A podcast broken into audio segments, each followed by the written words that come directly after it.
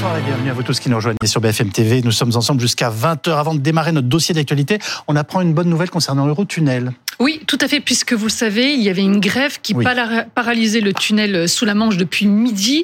Euh, aucun Eurostar ne circulait de Paris ou vers Paris en direction de Londres. Et on vient d'apprendre euh, par l'intermédiaire du ministre des Transports, Clément Beaune, la levée du blocage. On ne sait pas encore, en revanche, euh, si le trafic pourra reprendre dès ce soir ou bien s'il faudra attendre demain matin. Mais en tout cas, c'est une excellente nouvelle pour le week-end de Noël qui s'annonce. Voilà pour cette précision que vous souhaitiez nous donner, Gaëtan. Alors, dans trois jours, la plupart d'entre vous seront en train de préparer leur soirée et d'enfourner une dinde ou un chapon éventuellement. La réveillon, euh, le réveillon, pardonnez-moi, du 24 décembre est synonyme de repas de famille et de mets d'exception. Mais cette année, certains s'inquiètent en fait de voir un, un Noël en quelque sorte au rabais, la faute à l'inflation euh, qui a fait exploser le prix de l'alimentaire ces derniers mois. Euh, Gaëtan, de nombreux signaux indiquent que les tables de fête ne seront peut-être pas aussi bien garnies cette année. Hein. En tout cas, elles le seront différemment. Pourquoi? Parce que on le sait bien maintenant, depuis plusieurs mois, les Français ont fait des arbitrages devant la flambée des prix.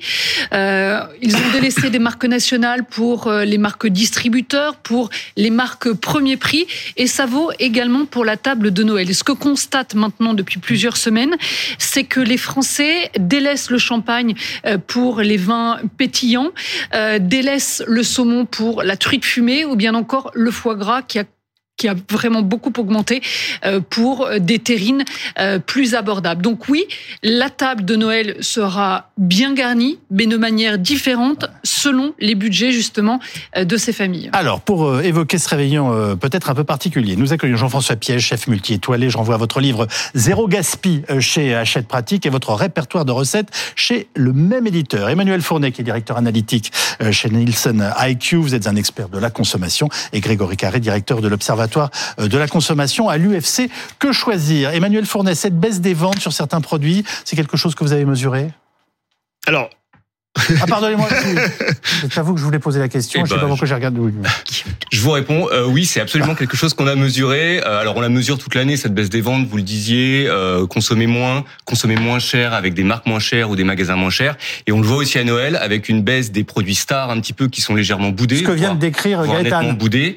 Euh, des baisses de 20% sur le champagne, de 10% sur le saumon, sur le chocolat, et des produits plus accessibles qui sont privilégiés à la place. Pardonnez-moi, ça c'est ce que vous observez déjà, c'est-à-dire ce ne sont pas des, projections, nous sommes bien Non, d'accord. c'est ce qu'on observe à peu près depuis début novembre, le début Depuis de la 10 jours, saison de. Noël, même un peu avant, parce Ah oui. qu'en magasin, ça se met en place dès début novembre. Donc entre début novembre et mi-décembre, on voit ces baisses et on les voyait également en 2022.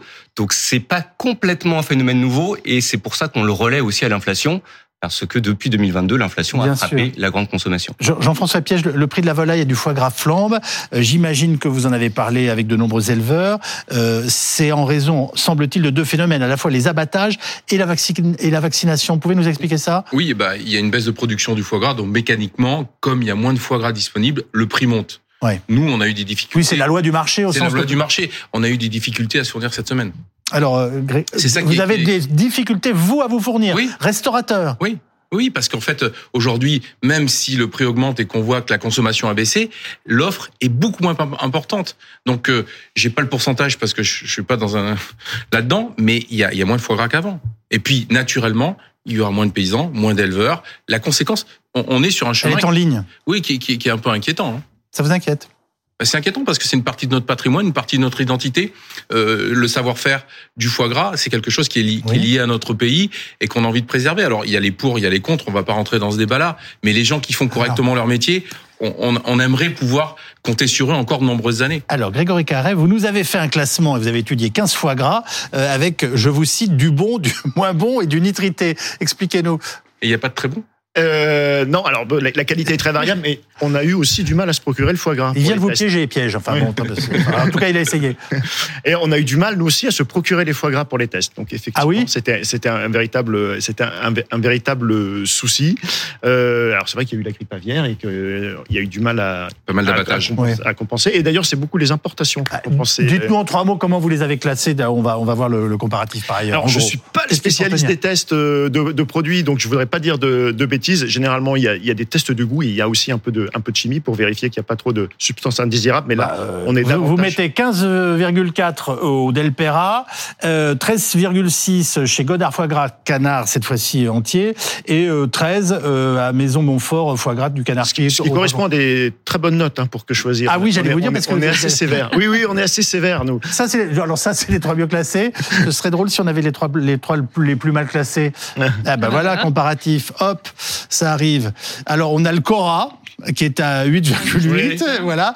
La Valette euh, foie gras qui est à 8,7. Et alors Summum chez Intermarché, l'itinéraire des saveurs, pouf, 6,8. Oui, et c'est celui qu'on risque de retrouver. Enfin, c'est ceux qu'on risque de retrouver le plus sur les tables. Parce que ce sont les moins chers? Oui, oui, euh, vraiment, c'est ce qu'on a expliqué. hein. Ça fait euh, deux ans que les consommateurs font des arbitrages. Et les arbitrages, c'est dans la catégorie de produits, on va choisir les marques de distributeurs, même Oui. si elles ont beaucoup augmenté, parce qu'elles restent quand même moins chères. Et si ça ne suffit pas, ce que font les consommateurs, c'est Mm. qu'ils les sortent euh, du, du panier. Et donc, il y aura peut-être des tables où il y aura pas de foie gras. Jean-François Piège, vous avez déjà goûté ces produits dont je viens de. Non, mais je, je suis content que, la- que les ventes baissent. on va se réjouir que les ventes baissent. Non, mais on- si on a un con- un conseil à donner, il y a des producteurs de foie gras dans la France entière. Oui. Allez, allez chez ces producteurs, vous payerez déjà moins cher Mhm. Et peut-être, enfin pas peut-être, sûrement d'une meilleure qualité. Donc, euh, faisons confiance à notre richesse culturelle française, à nos éleveurs, à nos transformateurs et n'allons pas euh, consommer du foie gras chez, des marques. Est-ce que sincèrement, ça peut se préparer à la maison? Est-ce qu'on peut préparer un foie gras euh, en l'ayant acheté et le, travailler fa- facilement? D'après moi, non. Ne, ne serait-ce que retirer les... les Alors, les- ce qu'on appelle déveiné. bah, déveiner, c'est épouvantable. Mais il y a deux solutions pour ça, très rapides. Il y a la, il y a la solution ancestrale, c'est-à-dire prendre un foie gras qu'on a acheté frais D'accord. et le confire dans la graisse de canard, le faire plusieurs semaines à l'avance et le laisser vieillir au frigo. Ce que, ce qui était Ah oui. la recette originelle dans les Landes et dans le Périgord. Oui, j'allais dire de nos grands-mères. Nos grands-mères. Et si, quand on le coupe, il y a une petite veine, c'est pas très grave. Ça, je vous ai fait la, la, la recette ancestrale. D'accord. Vous voulez que je vous donne la recette moderne Oui. qui est, qui, est, qui est pas de moi, mais que j'utilise assez facilement. C'est le foie gras au micro-ondes. Mais on m'avait pas- C'est fou. bah, C'est fou. J'ai laissé un blanc parce que c'est fou. Vous êtes sérieux? Je, je suis sérieux. Mais le, micro-ondes ne détruit pas, je dirais, la nature du, du, du produit en tant que tel? Pas du tout. bah, Racontez-nous comment on fait quand même, en trois Donc, mots. si on a le foie gras déveiné Oui, ou pas, bon, c'est, on fait ce qu'on peut. On le roule dans du papier film, on en fait un boudin. oui. On le met 90 secondes. Je, l'ai noté. Si vous cherchez sur Internet, j'ai donné une fois la recette. Je crois de mémoire, c'est 90 secondes à 900 au micro-ondes. Une fois qu'il sort, dans de l'eau et de la, glace. Trois jours, On le fait reposer tout de suite dans l'eau de et la glace. pour stopper la cuisson. Trois jours au réfrigérateur. C'est sublime. Bon, bah écoutez, Pardon. je, je- bah, La non, fleur bah- de sel et du poivre au dernier moment avec une belle tranche de pain grillé, ça, Ah. ça embellit toujours le. Ah, voilà. Alors, Gaëtan Mélin, vous nous l'avez dit tout à l'heure, si le foie gras flambe, le saumon, les fruits de mer sont... euh, le saumon aussi est concerné en ce moment quand même sur les tarifs euh, très élevés. Euh, on a les explications, c'est... Alors, On oui, manque de produits euh, Oui, mais par exemple, effectivement, il y, a- y y des produits, il y a des produits de fête comme les coquilles Saint-Jacques ou bien encore les huîtres qui Oui. sont aujourd'hui euh, euh, meilleur marché qu'il y a encore un an. Pourquoi? Parce que la production aussi a été beaucoup plus importante. Très important. Et on en revient justement à cette loi de l'offre et de la demande. On a aujourd'hui une offre qui est importante et forcément, ça fait baisser les prix. Donc oui, aujourd'hui, on peut se dire que peut-être que sur la table, on peut poser quelques coquilles Saint-Jacques ou quelques huîtres. Alors, des coquilles Saint-Jacques qui restent quand même un peu chères pour certains budgets et qui seront beaucoup plus abordables après les fêtes, mais en tout cas qui sont moins chères que l'an dernier. Que l'an dernier. Grégory Carré, est-ce que le budget champagne est lui aussi impacté par l'inflation? Oui, oui, euh, sans, sans, sans aucune mesure. Quand les, les, les gens sont interrogés, ils, ils disent. Alors, il y a deux types de, il y a deux types de comportements. Il y a les gens qui disent on va essayer malgré tout de maintenir un, un niveau de, de, de, de, de fête, et on va Oui. essayer de maintenir un niveau de consommation, mais avec des prix qui augmentent de 10% sur un an, il va falloir réduire un Oui. peu. Et il y a des Sur un produit qui est déjà cher. et voilà, et il y a des ménages qui vous disent, nous, on va faire des économies. C'est-à-dire Mhm. qu'on va même consommer moins, et pas seulement sur le, ce qu'on a mis sur la table, ce qu'on met euh, sous le sapin, Mhm. euh, les sorties hein, pour les restaurants. C'est un des premiers secteurs sur lequel les gens vont faire des arbitrages, l'apparence. Et, Ah bah. et donc, voilà. Et donc, dans le domaine du jouet, du parfum, ça, ça va probablement énormément reculer aussi.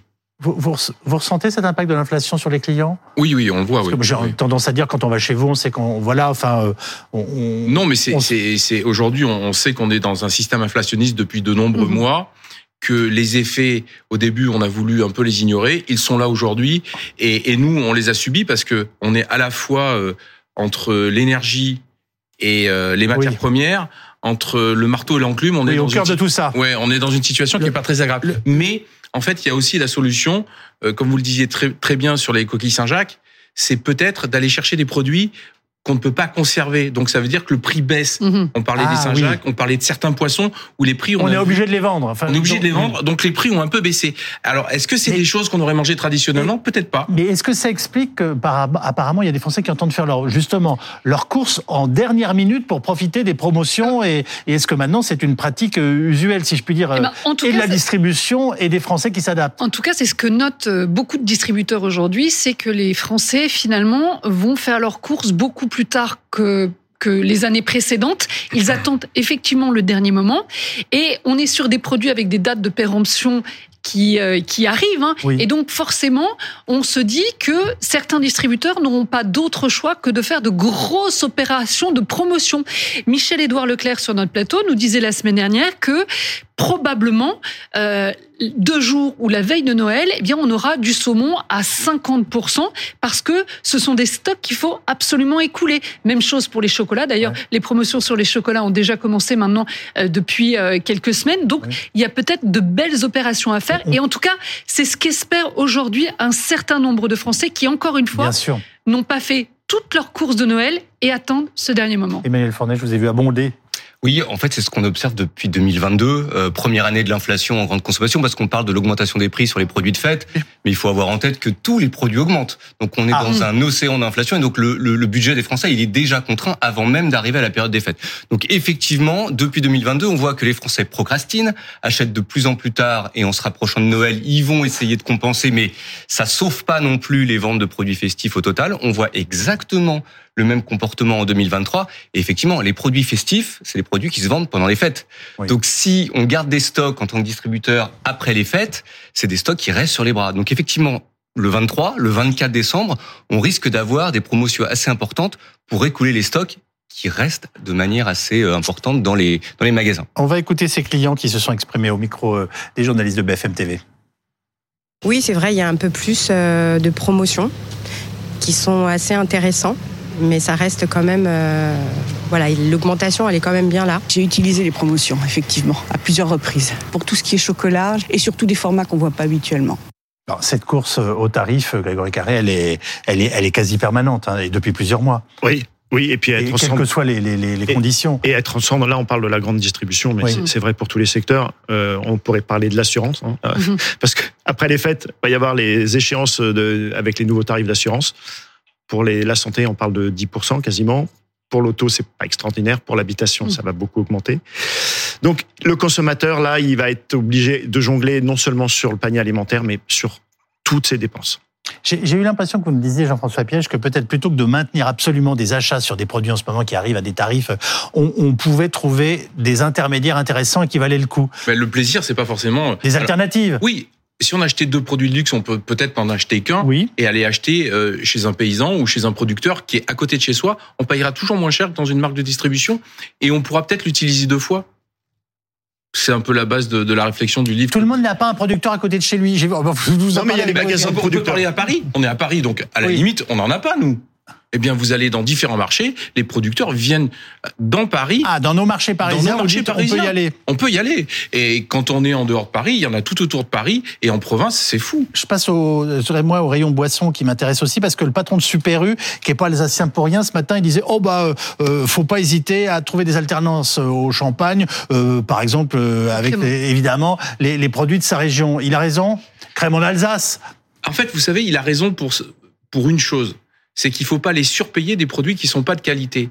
Il y a des producteurs de champagne, il y a des producteurs de crémant d'Alsace, il y a des producteurs euh, de pétillants Ouais. en, dans le Jura, Oui, euh, dans le Val-de-Loire. Il y en a à peu près de partout. Il y en a toujours un qui, qui fait très bien oui. et qui est pas aussi cher que les marques. Ah oui. Donc ça, ça, un- faut chercher. Hein. Ça, faut chercher. Mais et, et je peux vous dire, il y a, il y a du champagne qui n'est pas du champagne de marque, qui est très abordable et de grande qualité. Il y a des vignerons aujourd'hui. La, Champagne est un vignoble très dynamique. Il y a Oui. des vignerons qui font des prix très attractifs et qui font des champagnes de grande qualité. Ah, il il- euh, il y, a- des promos sur le champagne euh, que vous avez, qui ont été observés par, euh, par vous. Euh, des promos. Par Alors, vos en tout cas, on, a, collaborateurs on a surtout Oui. observé de, un gros décollage sur le prix des, des champagnes. Ah bah et oui. ceux qui ont le plus augmenté, ce sont pas les marques nationales, ce sont les marques de distributeurs. Et elles sont quasiment en train de rattraper en niveau de prix les, les, les- les marques nationales. Alors, on parle pas des, des, des- des- on parle des grandes marques. euh, Je- sont oui, oui, j'entends bien, mais c'est ce qui est perturbant. Mais pourquoi le prix du champagne explose? Enfin, Il y, a, il y a une baisse, il y a une baisse de production Alors. qui a été liée à la- à l'après-Covid parce que c'est réglementé et donc il y a eu après un- ce qu'on appelle les matières sèches qui ont été manquantes. Il manquait de bouteilles, il manquait de carton, il manquait de, de Ah tout, oui. ce qui, tout ce qui fait que le champagne arrive sur notre table. Euh, donc c'était compliqué. Nous, on a été contraints aussi, on n'a pas pu acheter ce Donc vous nous voulait. dites qu'il y, a y a eu un impact logistique majeur concernant le champagne. Oui, oui. L'année dernière, on pouvait pas acheter le champagne qu'on voulait. Heureusement qu'on en avait en stock, mais on pouvait avoir envie de champagne, on avait du mal à l'acheter. Tout ça revient et vous, avec vos restaurants, vous aviez du mal à acheter du champagne, c'est sérieux? Oui, oui, Mais c'est vrai sur beaucoup de produits, ça d'ailleurs. oui, c'est vrai. Que toute la chaîne logistique, les emballages, le, prix- le prix du verre Ce qu'on appelle la matière a sèche. beaucoup augmenté au-delà de l'intrant matière première euh, des produits. Et ça, c'est vrai au-delà du champagne. Donc c'est pas le liquide en lui-même, ou en tout cas pas uniquement, c'est tout ce qu'il y a Oui, autour. il y, a avez eu un bien effet, il y a un effet millésime aussi parce que voilà, euh, Ah. ça, ça se prévoit sur. sur- Mm. il, y a, il y a une conjonction d'effets qui ont fait qu'on a eu pendant euh, 12-18 mois une tension sur le champagne. C'est redevenu à la normale hein, aujourd'hui, Mm. hein, mais ça a produit un effet euh, d'inflation. euh. Donc on est en train de payer ce qui s'est passé il y a 12-18 mois. euh, Mais est-ce qu'on paye pas ce qui s'est passé euh, pendant euh, le Covid? Et ce qui s'est passé aussi avant le Covid, c'est-à-dire qu'on avait aussi des produits en déflation dans un certain nombre euh, de, de- de groupes de distribution où euh, ben, on, fait, on pratiquait des prix extrêmement bas. Donc en vous fait, pensez on- à quoi? Parce que vous Euh, savez qu'on oublie tout le temps, on se plaint tout le temps de, de ce qui est trop cher et on oublie tout le temps ce qui tout- n'était tous pas les cher. produits, d'une manière générale, on prend les, les produits de grandes marques nationales. Euh, en France, pendant des années, les, les, les, les prix étaient vraiment très très bas. Donc aujourd'hui, on est, on assiste finalement peut-être à un réajustement. Alors, euh, les les industriels en profitent en se disant pendant des années, on a fait des efforts, donc maintenant on va se rattraper. Donc ils se rattrapent peut-être un peu trop. Bah, petit se Mais- rattrape surtout au mauvais moment. Exactement. Pour tout le donc, monde. euh, donc euh, sous couvert effectivement de cette inflation, et c'est d'ailleurs pour ça que dans les différentes négociations qui, qui ont lieu en ce moment et qui se terminent, je vous rappelle, euh, à la fin du mois de janvier, eh bien, on assiste encore à des demandes de hausse de la part de ces industriels.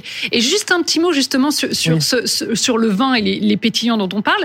Euh, tous les ans, il y a la foire au vin qui commence euh, au mois d'octobre et qui se termine au mois de novembre. Eh bien, cette année, c'est euh, une très mauvaise saison pour l'ensemble de la distribution parce que les prix étaient très élevés et pour une fois, les consommateurs n'étaient pas, pas au rendez-vous. Effectivement, effectivement, mais toujours pour des questions d'arbitrage. Ah, c'est des produits qui coûtent cher. Hein. Euh, les vins, les alcools, on voit de manière générale, au-delà des champagnes, que tout au long de l'année, les spiritueux, les vins ont connu des grosses difficultés en grande surface alimentaire ou dans d'autres circuits de distribution, parce que c'est les produits qui, euh, quand on regarde le prix étiquette, coûtent le plus cher dans tous les rayons. Ce qu'on décrit là, c'est un phénomène purement français ou c'est mondial? Non, euh, alors euh, les, On est les- protégés, je pense quand même nous en France. les- mais les baisses de volume, les oui, arbitrages oui. qui sont faits par les consommateurs et les Le arbitrages rouge dans les périodes de fête, c'est des choses qu'on voit en tout cas partout en Europe. Et puis on parlait de euh, ce qu'on appelle nous la descente en gamme dans une catégorie de produits. Je vais acheter des produits moins chers, Oui. mais on n'a pas abordé le fait. alors, on l'a abordé pour les mousseux face au champagne, mais le fait qu'on va acheter de la truite par rapport à du saumon, Allez-y. euh, de la confiserie de chocolat par rapport à des chocolats de Noël dans des belles boîtes, etc., etc.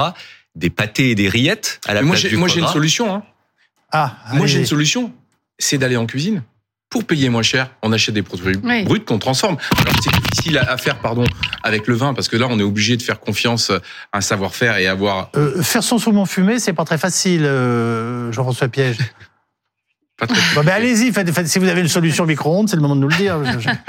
Vous, a- vous avez un couscoussier chez vous ou quelque Oui. chose où on cuit à la vapeur? Oui, absolument. J'ai un cuit vapeur. Voilà. Eh bien, vous prenez du foin, vous mettez votre, votre cuit vapeur sur le feu pour que ce soit chaud, vous mettez le- le- le- le- l'induction ou le gaz chez vous, vous mettez le, la, la flamme, comme il va y avoir de la chaleur, le, foin va prendre feu, vous mettez un couvercle, manque d'oxygène, ça va s'arrêter, ça va faire de la fumée. À un moment donné, vous mettez le morceau de saumon frais que vous avez acheté, vous avez saumuré, c'est-à-dire on prend euh, Salé. salé et on l'a rincé, vous le mettez à fumer, vous laissez ça sur le coin du, du fourneau, surtout éteint, quand c'est froid, vous le stockez au frais pendant deux jours, vous avez du saumon fumé. On parlait de saumon fumé, mais on peut parler de toute la cuisine en fait. Les produits sont chers quand on les achète transformés. Quand on les achète bruts et qu'on les transforme, ils sont moins chers. J'ai rêvé, j'ai rêvé où vous nous avez donné la recette du foie gras et du saumon fumé à la maison. oui. Dans, dans, moins de 10 minutes. Oui. Mais c'est des choses très, très simples. Hein. C'est pour ça que moi je fais des ouvrages. Pourquoi j'ai fait cet ouvrage Géogaspi C'est parce qu'à un moment donné, quand j'entendais dire sans arrêt, et comme vous le dites très bien, le panier explose, moi je sais pas faire autre chose. Je me suis dit, qu'est-ce que je peux faire? Eh bien, si on achète des crevettes, on va manger les crevettes, et avec les têtes, on va faire une sauce dans laquelle on pourra faire des pâtes, on pourra faire une sauce, une soupe, pardon, je vais parler français. Non, je vous en prie. Une soupe. Eh bien, on va diviser par deux le prix d'achat et donc, on va avoir un ticket moyen du repas qui sera deux fois inférieur. C'est votre combat euh, du moment. Vous dites même que c'est un livre militant que vous venez Oui, c'est un, livre militant, mais en fait, j'ai rien, pardon, j'ai rien inventé. C'est ce que faisaient très bien nos grands-mères, nos grands-mères et nos mères, parce qu'elles passaient plus de temps que nous en cuisine. Nous, on s'est un peu éloigné de la cuisine. Euh, de cette façon-là parce qu'on a on a confié aux autres des produits euh, on allait acheter des produits tout faits si on se remet et on passe un peu plus de temps en cuisine le, le panier moyen va baisser il faut acheter des produits bruts et les transformer. C'est un peu plus de temps. Mais on n'est pas obligé de faire de la grande cuisine, on peut faire de la cuisine de tous les jours en fait. Euh, Grégory Carré, le phénomène qu'on qualifie de shrinkflation, c'est-à-dire diminuer la quantité des produits euh, sans prévenir d'ailleurs les consommateurs, est-ce que c'est une tendance que l'on retrouve cette année aussi sur ces produits de fête? J'ose pas vous citer une marque, j'ai acheté l'autre jour je l'ai pas vraiment un paquet de trucs apéritifs que j'avais pas acheté depuis des années, il y, avait rien dedans. Ouais. Euh, alors c'est quelque chose que vous risquez de trouver de plus en plus parce que les industriels vont vous expliquer que c'est ça répond à une demande du consommateur. Hmm. On prend l'exemple de la voiture. Les gens vous disent l'essence coûte tellement cher que je mets de moins en enfin je retourne plus souvent faire des pleins. Bah, ils vont vous dire c'est la même chose. Le succès du vrac, ils vont vous dire le vrac ça va marcher de mieux en mieux parce que les gens ont tellement de problèmes dessous, ils vont pas acheter le gros bac de lessive avec 40 euh, capsules, ils vont acheter les capsules à l'unité. Alors bien sûr, vous allez les acheter beaucoup plus cher. Bien sûr. Et donc il y a ce phénomène qui va se développer. La shrinkflation, bon, ils vont vous expliquer qu'ils ont amélioré la recette, que l'emballage, c'est vrai, les emballages coûtent plus cher. On doit prendre des emballages recyclables. Donc, qu'on a amélioré la recette et qu'on on a retiré un petit peu de, marchandises. Mais bon, soit dit en passant, l'inflation, elle n'est pas vraiment cachée. On l'a bien vue. Elle est là, elle est bien présente et les gens l'ont bien senti. Vous observez ça régulièrement, les paquets qui diminuent. Ah oui, tout à fait. Oui, mais on l'avait même, on l'avait même euh, montré euh, sur, euh, sur ce plateau. Effectivement, oui. c'est et, et encore une fois, malgré tout, c'est un processus marketing qui est tout à fait légal. Mm. Pas honnête, pas, mais légal. Et pas nouveau. Et pas nouveau. Ça fait ah des années que ça existe. Oui. Ah bah depuis, la libération, depuis la libéralisation du conditionnement, ils ont le droit, vous avez le droit de, de, vendre toutes les, toutes les tailles. Avant, c'était encadré, c'était kilo ou fraction de kilo. Maintenant, vous pouvez mettre. Et c'est pour ça que quand vous faites vos courses, vous devez faire votre comparaison non pas par rapport euh, aux produits ou au paquet, mais bien au kilo. Alors, ça devient compliqué, hein. il faut prendre son petit cahier, son petit crayon, mais effectivement, il faut toujours se référer au prix au kilo. Ah, avant, avant, avant de se séparer, vous nous avez fait un foie gras, un saumon. Maintenant, vous devez nous, nous inventer un, joli dessert, s'il vous plaît. Comme un 4 quarts. Facile à faire. Ah, mais tout, moi, 120 grammes de sucre, 120 grammes de farine, 120 grammes d'œuf, 120 grammes de beurre. Le beurre, on le met un peu pommade. On rajoute les, ces quatre éléments dedans. On met 12 grammes, donc 10% de levure, un zeste et un jus d'orange. Ça fait une pâte à gâteau. On la met dans, sur un, un petit tapis. On la cuit au four. Le chocolat, 500 grammes de chocolat, euh, allez, 250 grammes de chocolat, 250 grammes de crème, et on tartine ça, et ça fait une bûche chocolat orange qui est juste délicieuse. Ce gâteau, c'est le gâteau à l'orange que qui a bercé mon enfance, que j'ai transformé euh, un 4 quarts où j'ai remplacé l'huile par du beurre. Et c'est assez délicieux. Vous avez remarqué comme ce soir, on ne cesse de mentionner nos mères, nos grands-mères. Euh, Mais la, cuisine se transmet d'abord. Et, pourtant, c'est un homme que j'ai en face de moi qui fait la cuisine. Hein. Oui, mais je l'ai appris. Je l'ai d'abord appris familialement. Un, avant de nous séparer, un secret de grand-mère pour avoir une volaille pas trop sèche. Arrosée. Qu'on passe au four. Non. Non. Ah, alors. Non. Alors, je vais, c'est un mythe arrosé. Quand vous mettez de l'huile là-dessus, l'huile, elle rentre non, jamais. Avec le, jus de la viande. Mais ça rentre jamais dans la volaille. La volaille, elle est, elle est bonne parce que vous l'avez bien acheté, bien choisi, mmh. et que vous l'avez cuit à la bonne température. Et pas trop longtemps. Et alors, c'est quoi la température secrète d'une bonne volaille? Eh bien, la, bonne volaille, je pense qu'il faut la démarrer assez ah, vivement et après la baisser pour que les chairs restent moelleuses. Parce que en fait, quand il y a plus d'humidité à l'intérieur. Donnez-moi les températures sur le four, c'est-à-dire comme voilà. Ah, j'ai compris, il faut, être, faut, être tendre, faut être tendre au début. Voilà, faut être gentil. Alors vous me la mettez à combien Un petit peu au début. On Alors, va au début, au début, 80 200 et on va la terminer à 150 160 tout doucement. Et pour voir qu'elle est pour Alors comment je sais si elle est cuite ou pas On prend une fourchette dans, euh, sous la cuisse, on va piquer comme ça et on va lever la volaille. Quand le jus devient clair, la volaille est cuite. Et là, tout de suite, on l'enlève. En général, une volaille d'un kilo 7, ça cuit 45 minutes. Bon, euh, Une volaille de Noël qui est 2 kilos, on va la cuire 50-55 minutes. mais alors, euh, je, je vois que vous restez très optimiste sur nos repas de Noël, quelle que soit la façon dont on les fabrique, on les fait, etc. Mais si on met son cœur, la cuisine, c'est quoi? C'est du cœur, avoir, en- avoir envie de faire plaisir aux autres, et ça fonctionne. Gaëtan, une petite bonne nouvelle pour finir? Les prix vont baisser en janvier ou pas? En tout cas, le, le ministre de l'économie l'espère, la Banque de France. Ou vous n'y croyez pas un instant? Euh, Non, mais il y aura certains produits, effectivement, certains gammes de produits qui vont baisser, mais tous les produits ne vont pas baisser. Puis encore une fois, on le rappelle à nos téléspectateurs parce que ça c'est très important. Ils ne retrouveront jamais les prix d'avant-crise. Donc Bon. euh, ils peuvent espérer une petite baisse par rapport euh, Eh ben, au dernier mois, mais pas beaucoup plus. J'aurais tenté le coup. Merci à tous. Nous vous souhaitons euh, un très bon réveillon, de belles fêtes de fin d'année. J'aurai le plaisir, en ce qui me concerne, de vous retrouver avec toute notre équipe le 2 janvier euh, 2024. Euh,